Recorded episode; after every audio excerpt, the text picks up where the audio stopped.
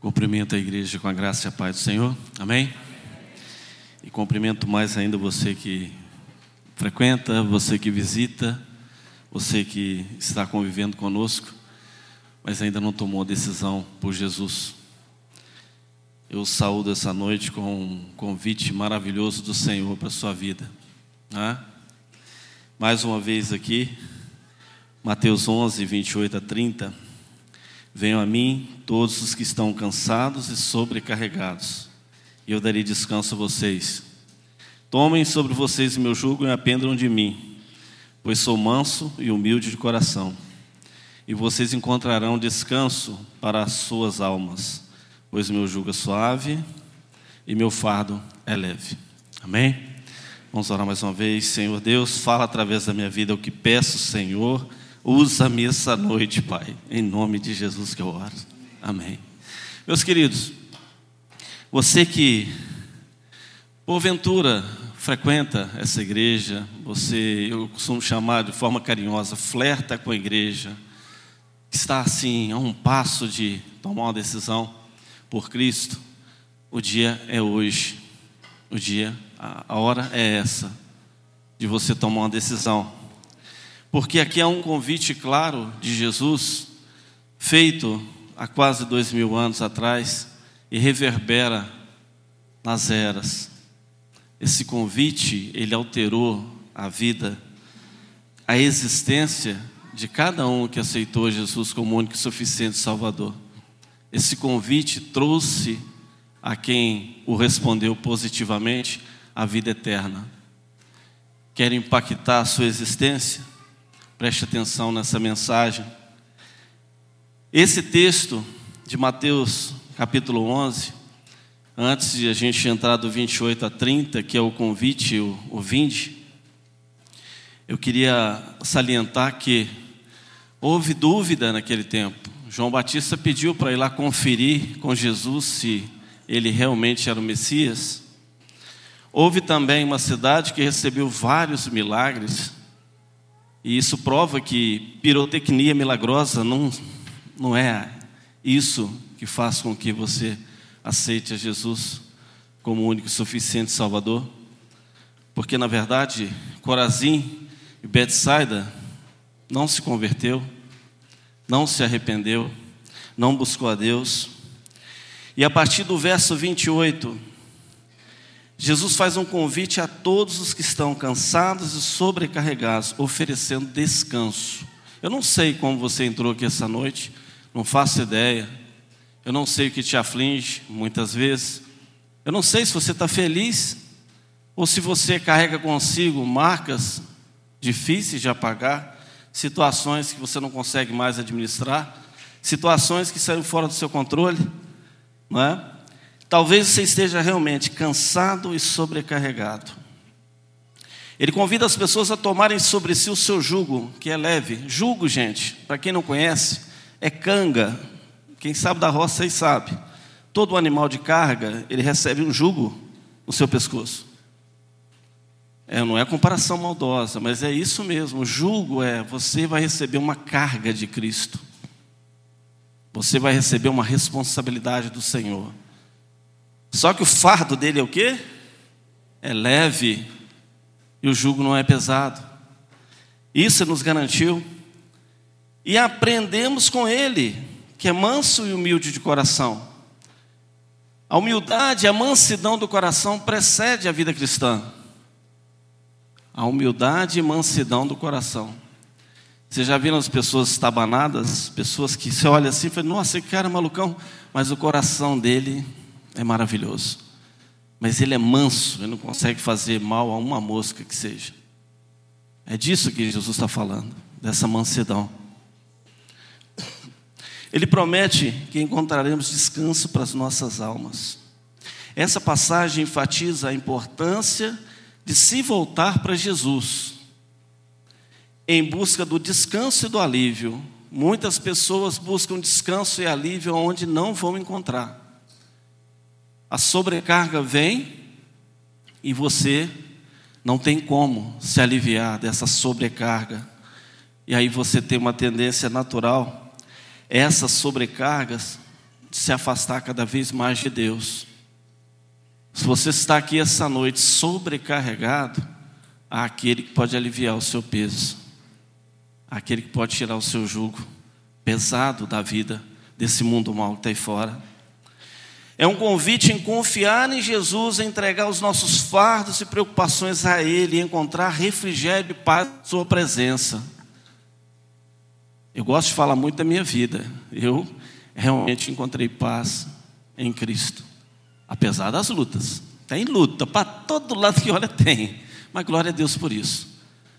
O que não me mata me deixa mais forte na presença de Deus. O que não me deixa caído me levanta.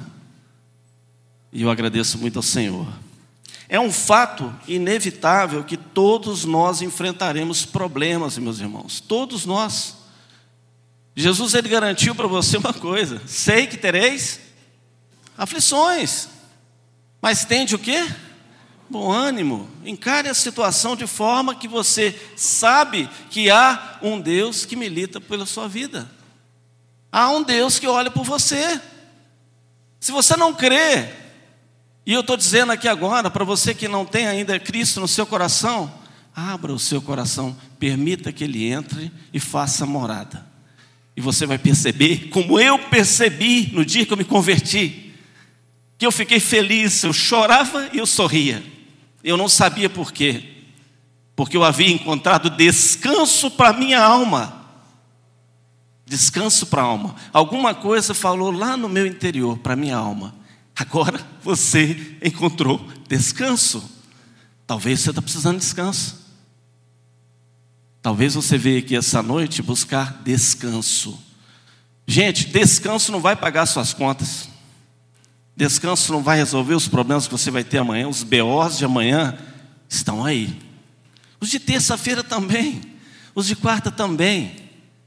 Mas um Deus que lhe dá a paz, ele vai habitar com você, se você abrir o coração e aceitá-lo. Em todo o tempo. Eu costumo dizer lá no Iguaçu que eu subo sempre para o andar de cima. Quando a coisa embaixo complica, eu corro para o andar de cima. Olhar as coisas do ponto de vista de Deus. Deus olha para você e contempla toda a sua vida. E o homem olha de baixo do tumulto, da situação complicada. Nós temos que aprender a nos refugiar onde, gente? No Senhor, na paz que só Ele pode dar. Desde que nascemos até o dia em que morreremos, estaremos constantemente encarando problemas. Nós somos o que, gente? Solucionadores de problemas, fazedores de paz. É peacemaker, né, pastor? É um fazedor de paz. Você, aonde você for, você não vai levar problema, você vai levar soluções. É por isso que muitas vezes o problema vem para você. É porque você tem capacidade vinda do alto para resolver. E muitos aqui, pela graça comum, têm isso latente. Só não entendeu que precisa compreender quem é Jesus, aceitá-lo, entregar a vida a Ele enquanto há tempo de fazê-lo. Eu já até parei de olhar a escatologia, não olho mais isso.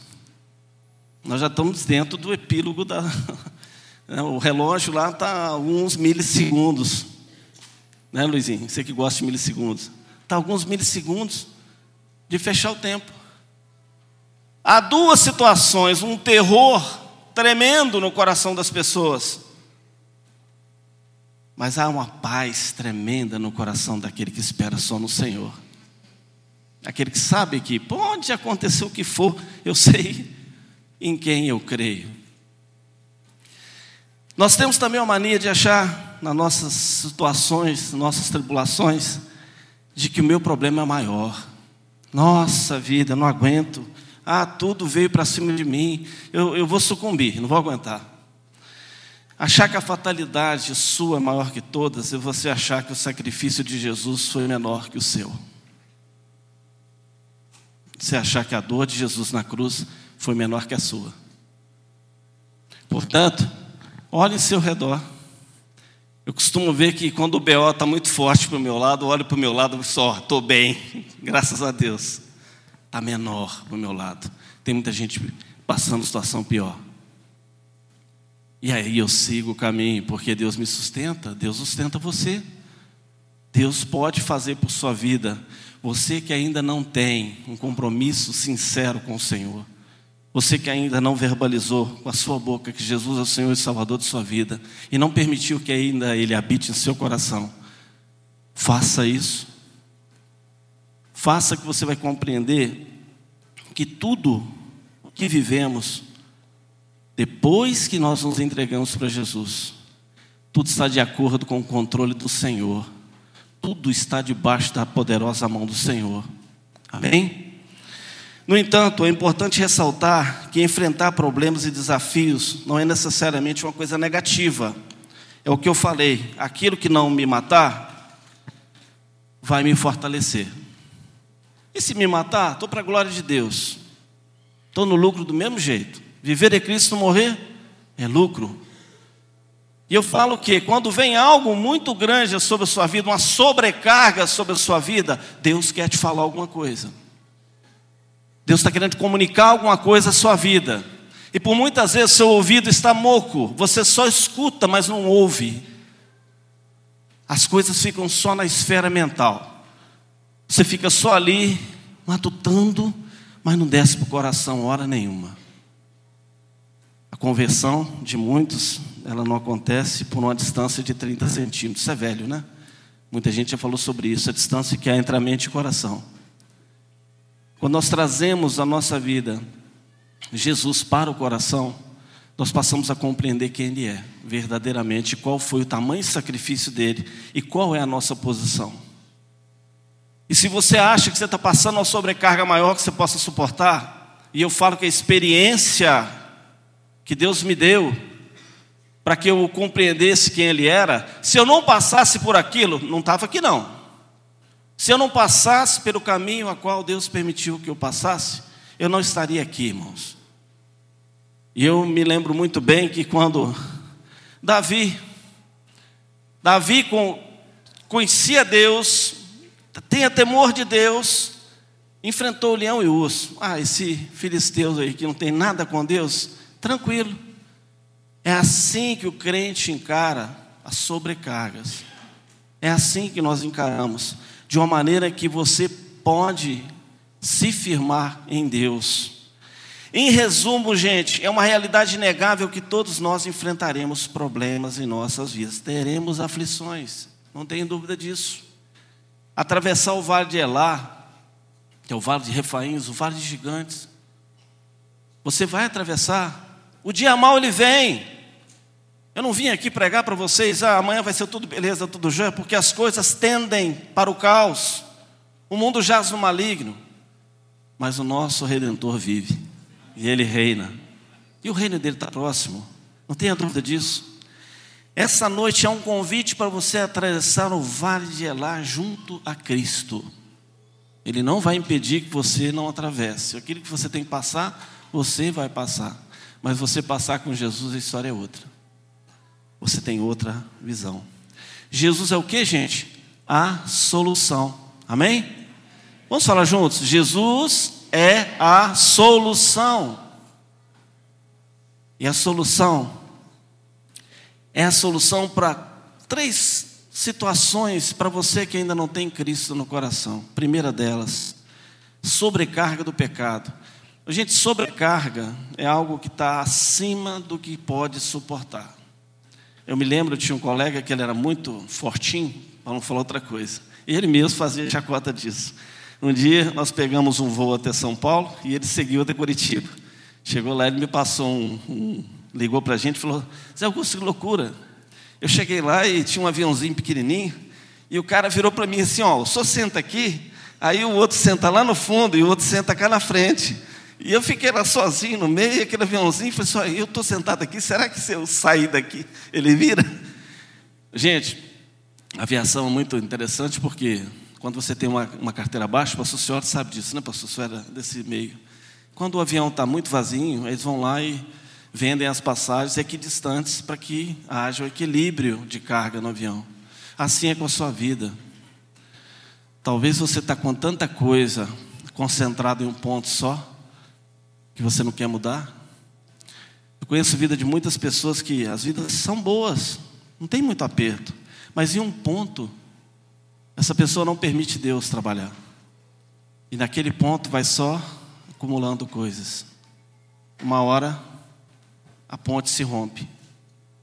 Estava um dia no Ipaminas, pessoal pulando, não sei o que era, que show que era, e a, a, a laje fazendo assim. Aí passei e falei assim, nossa, eu comecei com um Eider, que mexe com engenharia. O Eider estava lá e laje estava balançando. Falou, Zé, enquanto ela estiver balançando, tá beleza. A hora que ela parar de balançar, você fica esperto que ela vai romper. Ela está no limite dela. Quem sabe engenharia sabe, é flecha. Você pode, meu querido, dar um basta nessa sobrecarga. Agora tome muito cuidado, que a sobrecarga na sua vida pode levar você ao rompimento. A romper com coisas que são importantes para vocês. Nós temos, gente, sobrecarga na vida emocional, sobrecarga na vida espiritual de muitos.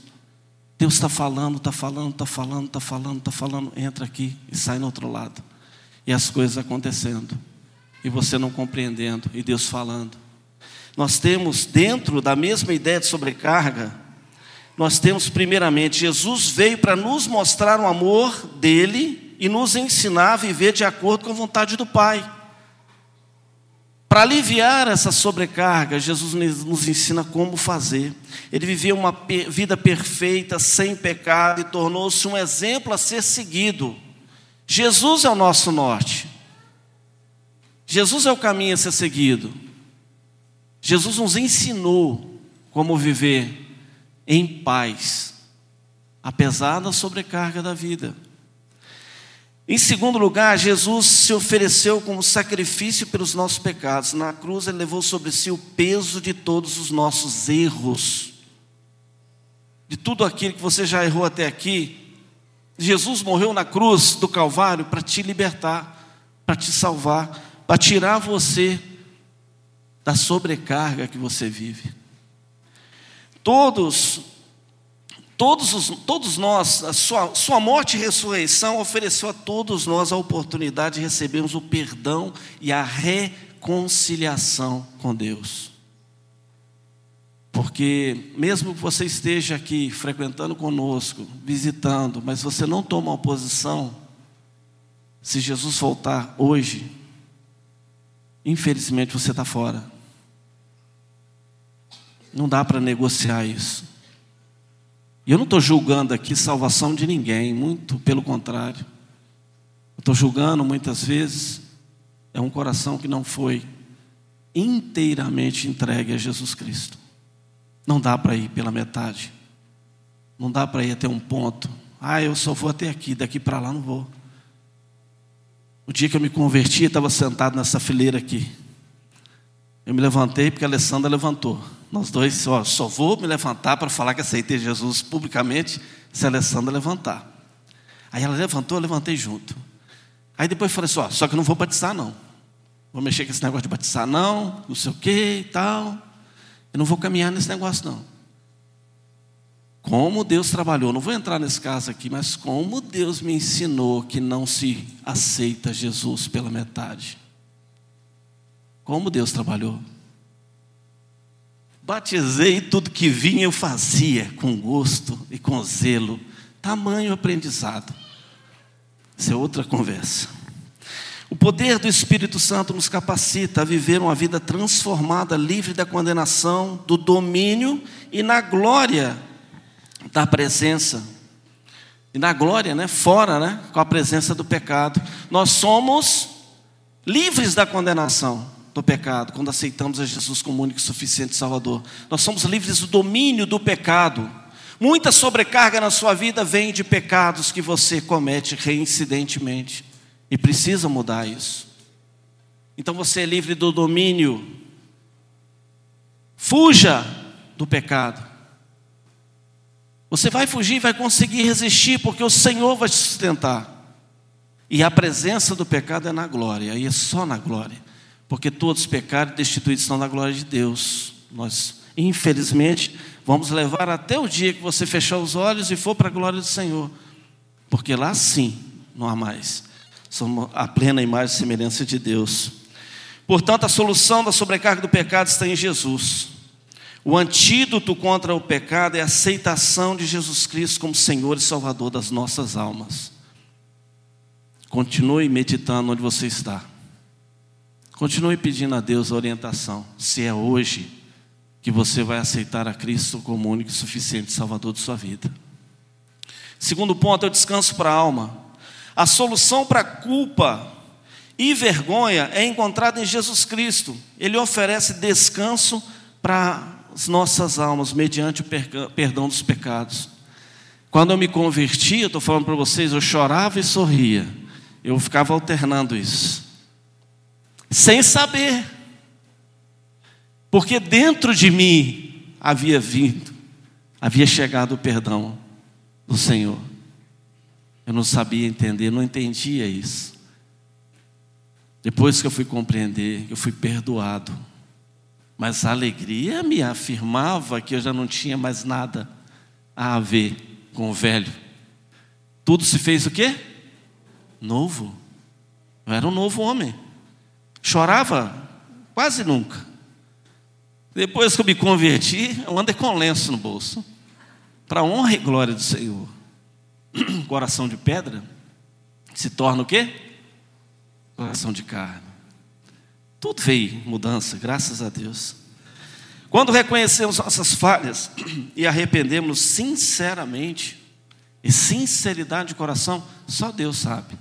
Não vamos, não é matéria de julgamento aqui. Você pode estar aí, caradinha aí, sério, mas você está sincero com Deus. Você pode também extrovertido, também sincero com Deus. Só quem sabe é o nosso Deus. Mas você se arrepende sinceramente, podemos receber o perdão de Deus através de Jesus. Ele deu sua vida na cruz do Calvário para pagar o preço por meus pecados, pelos seus pecados, pelos nossos pecados. Ao nos entregarmos a Ele, confiamos em Seu sacrifício, somos perdoados e recebemos a graça de Deus sobre nós, de forma plena, eficaz. Isso impactou a sua vida eternamente. Nós temos, eu não me canso de falar isso, tem duas notícias, né? uma boa e outra não muito boa. A boa, todos nós aqui somos eternos. A não muito boa é onde você vai passar a sua eternidade. Só tem dois caminhos, não tem uma terceira via. Ou é junto a esse Cristo que há dois mil anos anunciou a sua vontade, comunicou a vontade da salvação de Deus Pai sobre sua vida? Ou é o nada absoluto? Porque nada aí fora lhe garante vida eterna com Deus, a não ser pela palavra, a não ser pelo único caminho, não é? O caminho, a verdade e a vida. Somente por Jesus. Você quer sair perdoado daqui essa noite? Não há, não há situação que Jesus não perdoe. Não há, não existe. Fala-se muito né, do pecado imperdoável. Imperdoável é não aceitá-lo. A obra salvífica do Espírito Santo que Ele quer fazer na sua vida essa noite. Não aceitar essa obra salvífica, realmente não tem como. Não é uma ação de salvação. Você quer ter descanso para a sua alma? Você quer descansar no Senhor? Eu há muito tempo, muito tempo de crente, eu não tinha experimentado, né? Falar, ah, descansa no Senhor, descansa em Jesus. Eu sempre entrava na, naquela, no ritmo, até que eu fui entender o que era descansar no Senhor. É, subir literalmente para o andar de cima, olhar as coisas do alto, do ponto de vista de Deus. É ver que as tribulações estão aí. As bênçãos também.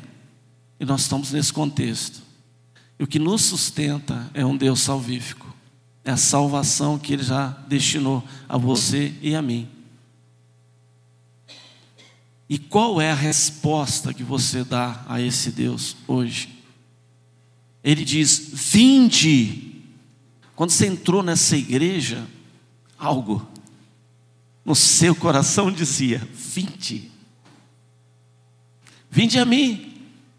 Não sei se você veio por convite, não sei se você está passeando na cidade, opa, vou lá na igreja, porque eu não sei se você já frequenta aqui há cinco meses, dois meses, um dia, dois, sei lá, há um ano, mas não tomou sua decisão. Eu não sei. O Espírito Santo sabe em detalhe quem você é. Ele conhece você. O pregador aqui é só um detalhe, é só um instrumento para falar para você do que nesse momento o Espírito Santo espera de você. Espera que você seja convencido do pecado, da justiça e do juízo que há em Cristo Jesus. Ele espera que você aceite o desafio, porque é um desafio. A caminhada cristã não é simples, não é fácil. Mas o fardo é o quê? Leve. E o jugo não é pesado. A decisão é que é difícil. Eu sei. Eu passei por isso. Mais de 15 apelos. Pastor José já perdi a conta. E eu não levantava. Valtim, vou te usar como exemplo aqui, querido. Quando eu me levantei, ele gritou lá atrás, foi igual a torcida do Flamengo. Eu sabia! falei, você sabia o que, rapaz? Sabe nada não, moço? E eu vim até a frente confirmando a minha, a minha opção por Jesus. Mas não sabia eu que Deus ia fazer grandes coisas, maravilhosas coisas em minha vida. Coisas pequeninas, tá? Maravilhosas coisas, coisas pequeninas, mas que impactaram a minha vida para sempre. Impactou a vida da minha família, impactou a vida daqueles que eu convivi até agora. Pelo menos eu espero em Deus que continue fazendo diferença. Busco perdão para se libertar da culpa e da vergonha. Eu hoje não tenho vergonha de nada. Eu não tenho culpa daquilo que Deus me perdoou. E eu tenho uma coisa para dizer para você: você que é crente remido, lavado no sangue de Cristo, toda manhã Ele te dá uma página em branco.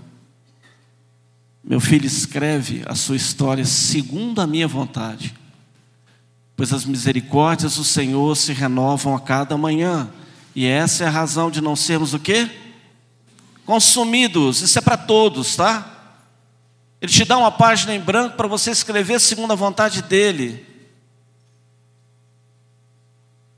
E eu oro toda manhã para que eu tenha entendimento da profundidade dessa misericórdia que eu recebi logo que eu me entendi por gente.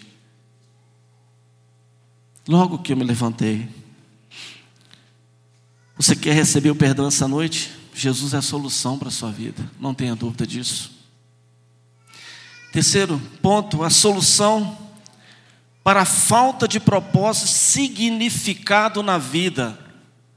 Jesus é a solução para a falta de propósito e falta de significado em sua vida.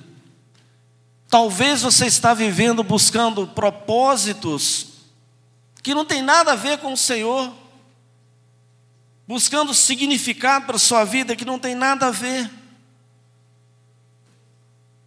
E você insiste muitas vezes naquele caminho, nessa busca que ela é inglória, essa busca não te dá não te garante o caminho excelente de Deus. Às vezes você quer, não, eu quero caminhar com Deus, mas disso eu não abro mão, porque isso é um propósito da minha vida. Se eu fosse olhar os propósitos que eu angariei ao longo da minha vida, acabou tudo. Foi tudo contrário. Tudo aquilo que eu não imaginava aconteceu, tudo aquilo que eu imaginava não aconteceu. Glórias a Deus por isso, amém, igreja? Já imaginou se Deus me desse tudo aquilo que eu almejei? Ai, ai. Íris, eu estava, não sei onde eu estava.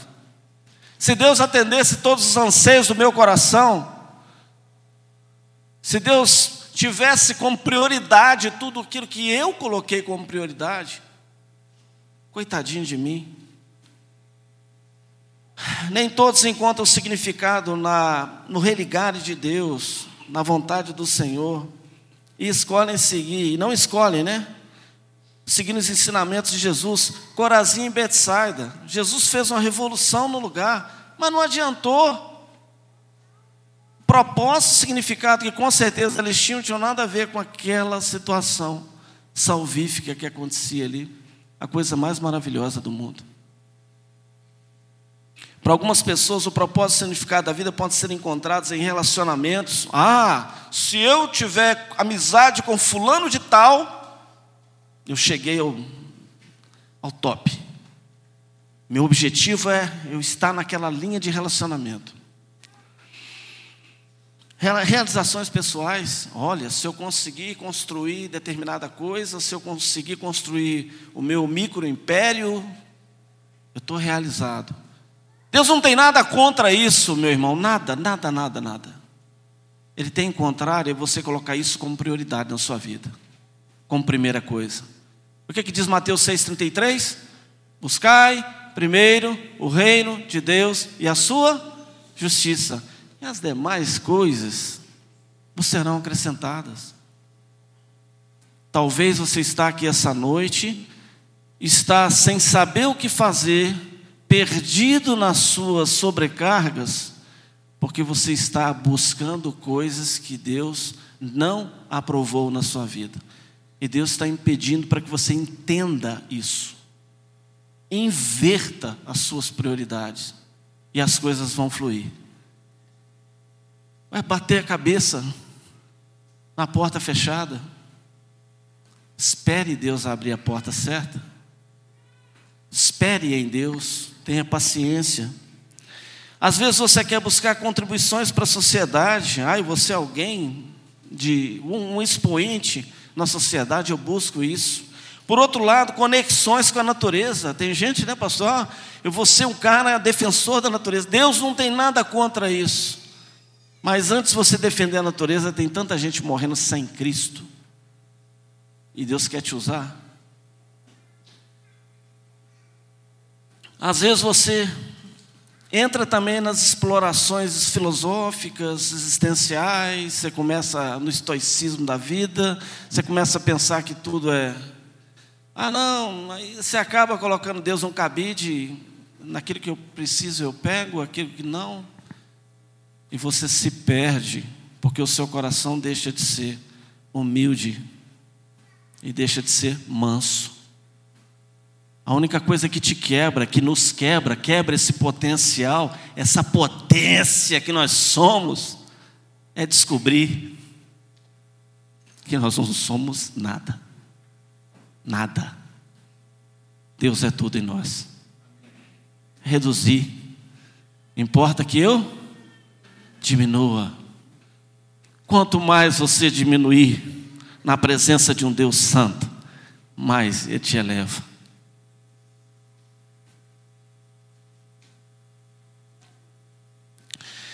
Não é o propósito de Deus para a sua vida tudo isso que eu falei, na essência. A salvação é o maior propósito na sua vida.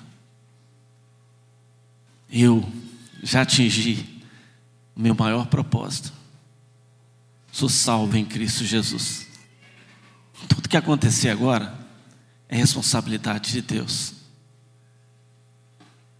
Tudo que Ele me permitiu fazer, glória a Deus. Tudo que Ele me impedir de fazer, há um propósito de Deus?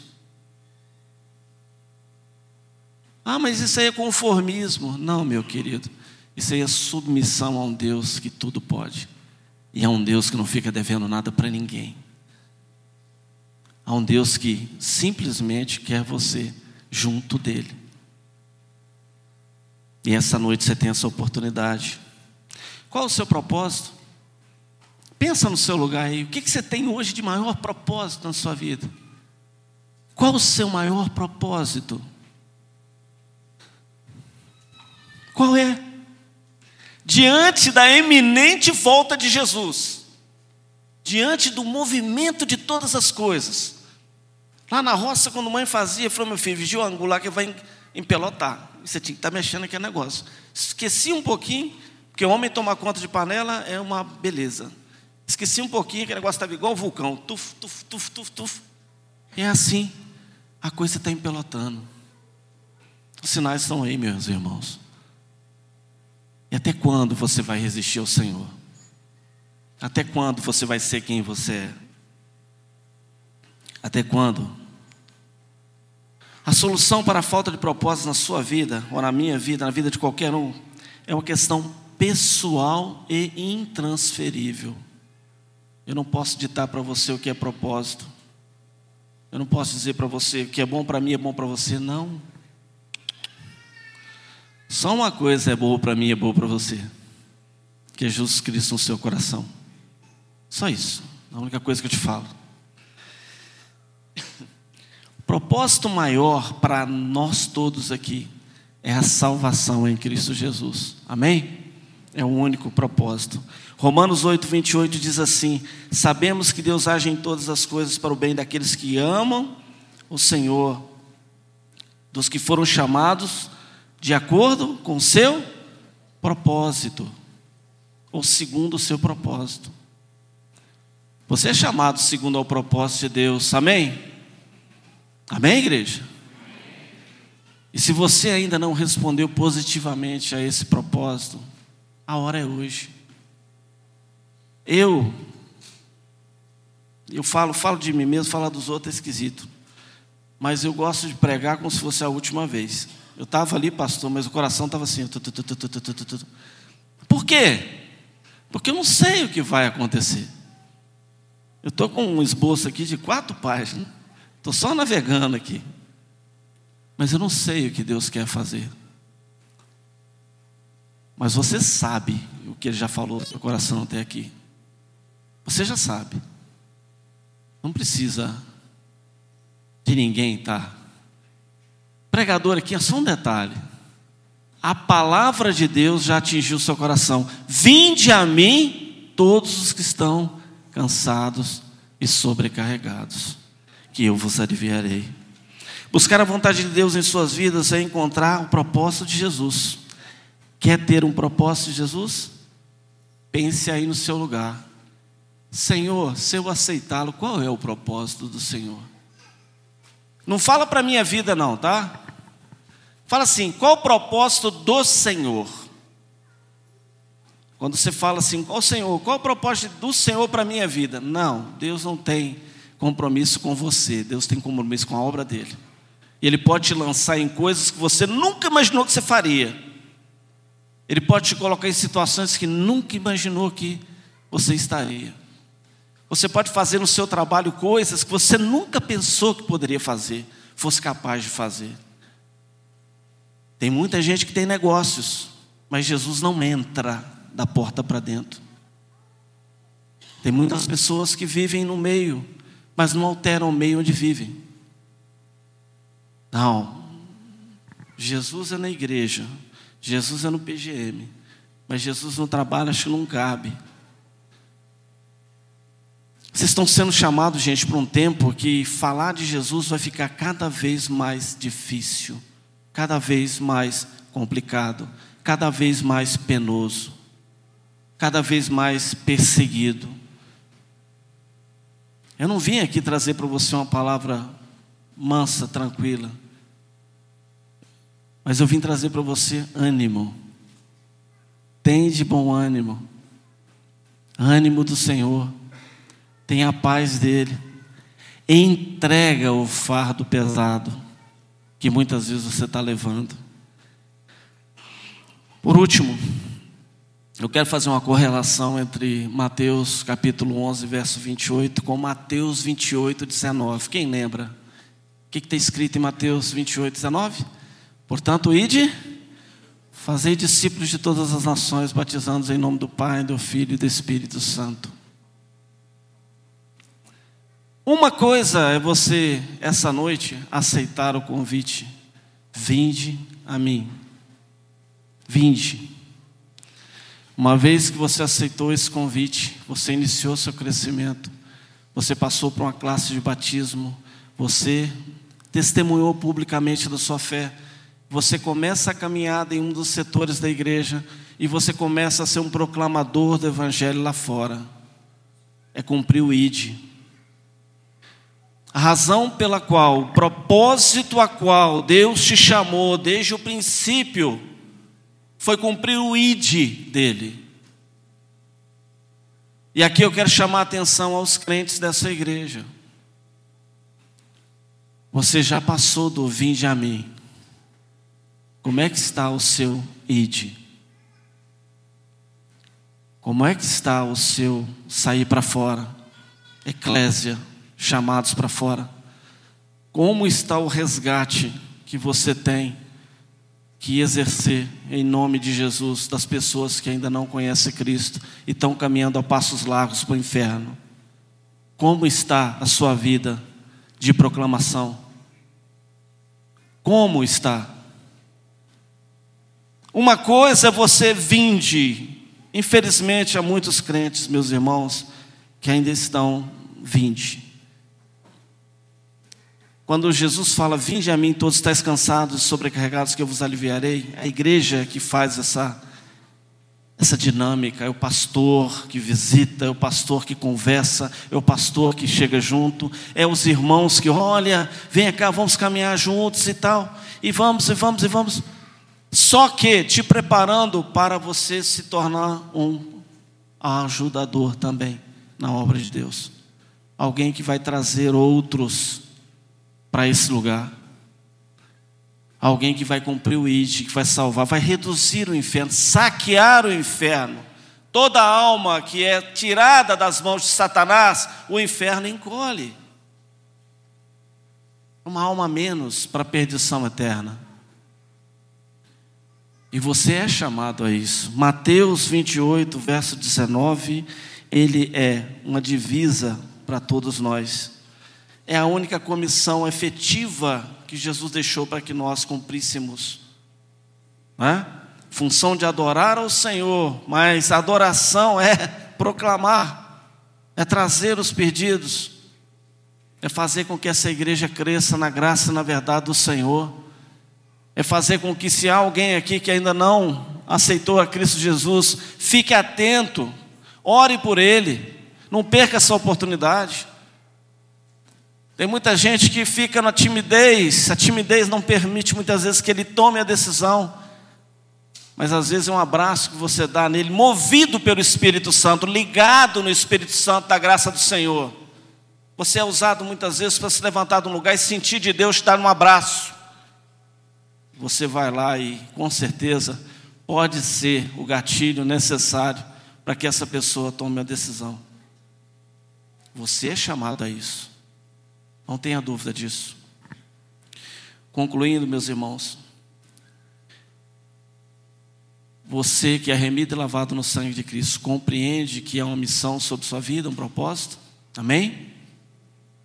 E você que ainda não aceitou Jesus como único e suficiente Salvador da sua vida, compreende que é necessário tomar uma posição?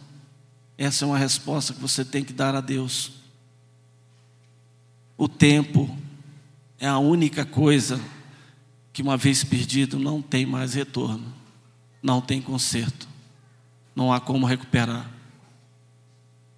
O início dessa mensagem já ficou na história, essa primeira página já ficou na história. Você vai permitir que mais uma vez, talvez, essa oportunidade de verbalizar publicamente que você aceitou a Cristo passe. Não é uma pressão psicológica, não entenda isso. Eu não estou aqui para pressionar ninguém.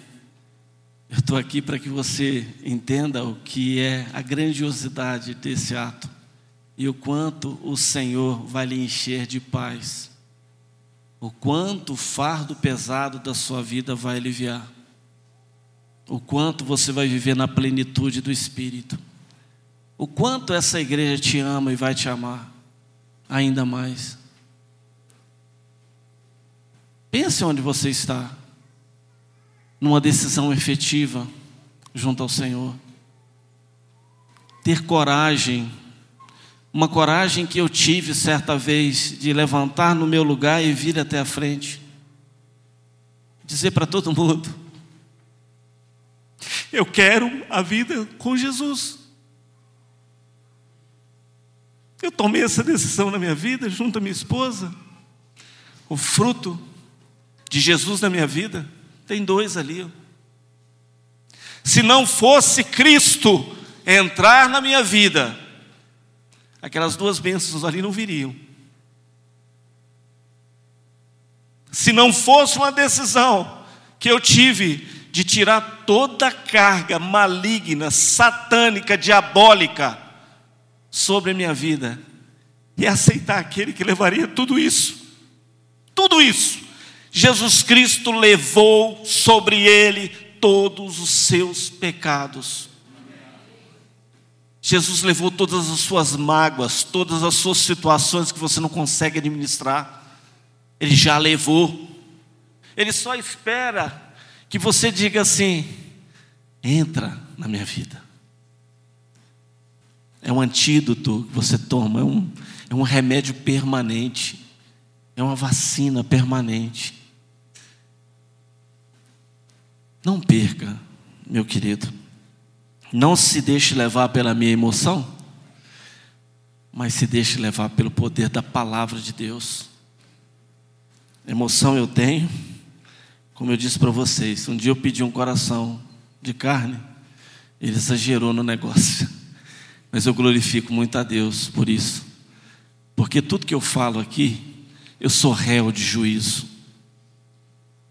Eu peço muito a Deus que tudo que eu falar aqui não seja as minhas palavras na sua vida, seja as palavras do Senhor. Amém?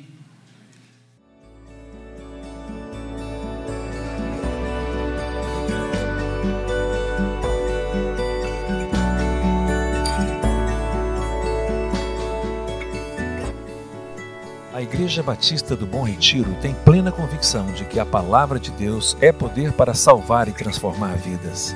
Nosso desejo é que essa mensagem tenha alcançado seu coração.